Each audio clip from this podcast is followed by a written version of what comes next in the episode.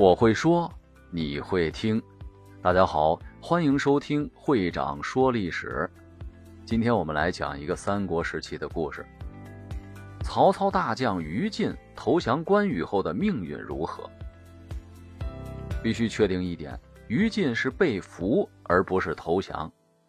不得不说的是，于禁这辈子真的很可惜。握有曹魏原始股票，马上就可以变现了。但由于持股人因意外放弃股权而导致了最后的失败。于禁是曹魏五子良将之一，是曹操所有将领中唯一的假节钺之人，受到曹操称赞胜过古代名将。但于禁最后的结局只能用惋惜来评价了。于禁，字文泽，泰山郡聚平县人。汉末三国时期，曹魏名将。实际上，三国的降将很多，也不是什么丢人的事情。刘备麾下的马超、黄忠和魏延都是降将。曹操的五子良将里的张辽、张合和徐晃也都是降将，都受到曹操的重用。但为何最后于禁晚景如此凄惨？我们按照《三国志》来评价一下于禁，必须说明于禁是一代名将，但现在提及于禁却是关羽的衬托。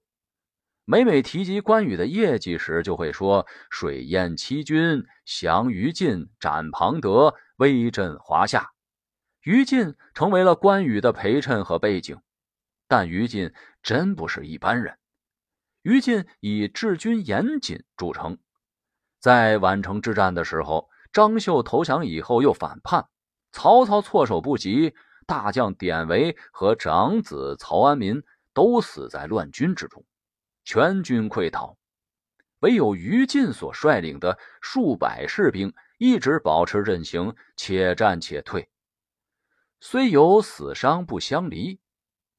而后于禁屡有战功，擒吕布于下邳。是于禁最大的功绩，在曹操封为魏王之后，于禁得以加封为左将军。贾节钺，于禁其实是曹魏手下最受信任的外姓将领。别看张辽是五子良将之首，其实，在于禁投降前，他的地位比张辽更高。张辽乃是降将，是从吕布那边投降过来的。而于禁算得上是一开始就跟着曹操的，没有投降的不光彩的履历，所以说曹操本质上更加信任于禁。除此之外，于禁这个人治军有方，在曹军中有很高的声望。有时候曹操搞不定的事情，只要于禁出马，就能分分钟的搞定。在五子良将中，于禁身上本来光彩最多。没有大仗，不是前锋就是负责断后，体现曹操的绝对信任。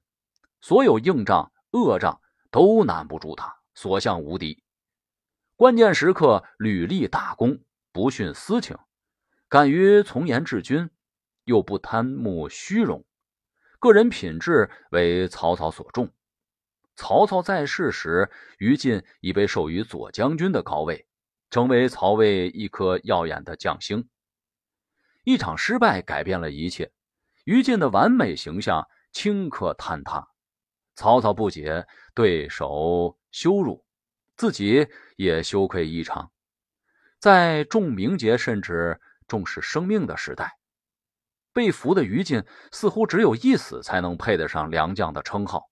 但于禁跟随曹操三十年的功绩，在公元二一九年毁于一旦，尤其是在庞德的对比下。愈发显得于禁的渺小。襄樊之战是于禁的滑铁卢，于禁是全军覆没，自己也沦为了战俘。于禁战败后被关押于江陵，于禁是败军之将，而不是降将。于禁没有投靠刘备，被关押成为一个囚徒。待关羽走麦城被杀之后，于禁又被孙权扣留了两年。应该说，于禁在东吴还是有自由的。在曹丕册立孙权为吴王以后，出于两国友好，于禁才随着孙权派出的使者返回曹魏。此时曹操已死，曹丕已称帝。此时的于禁已经是一个老人了，已经彻底丧失了精气神。在见到曹丕以后，曹丕对于于禁还多加抚慰，拜安远将军。不久，于禁去太庙拜谒曹操，却看见一幅画，内容是于禁投降关羽，庞德宁死不降。于禁看完后羞愧难当，受到刺激，不几天就死了。曹丕伯恩寡义在这里显得十分明显。司马光对此的评价是：曹丕可以公开斩杀于禁，丝毫没有问题；但如此羞臊，于禁就大可不必了。而于禁的结局如此不堪，结局如此凄惨，还是自己造成的。作为曹魏集团的核心将领，屈膝投降，严重打击了民心士气。而于禁不死的主要原因是想忍辱偷生，只要活着回到曹操那里，还可以继续任职，至少可以不死。但于禁忘了，三国鼎立已经形成了，需要的是忠臣良将，投降是无法接受的事情。于禁虽然是被俘，不是投降，但实际上对比庞德，于禁已经差得太多。换言之，你的能力也不再是最重要的东西，你的态度和忠诚反而是第一位的。于禁早年杀了投降的昌豨，挥泪斩老友给曹操看。于禁以持军严整、得贼财物无所私入闻名。等到最后轮到自己的时候，却十分惜命。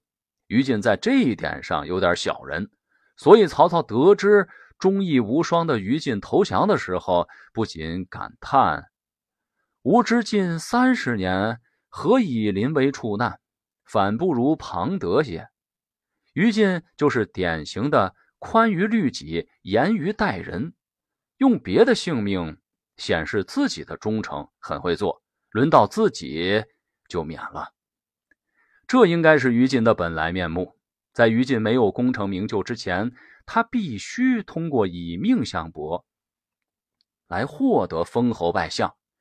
当一切拥有的时候，荣华富贵、风妻因子就在眼前，惜命就是他唯一的选择。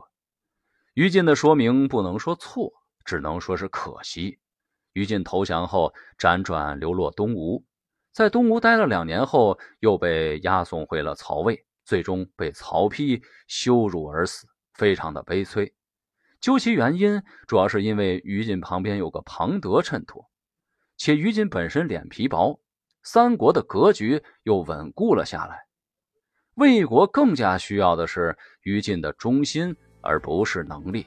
所以说，于禁最终遭到舍弃，被迫自尽。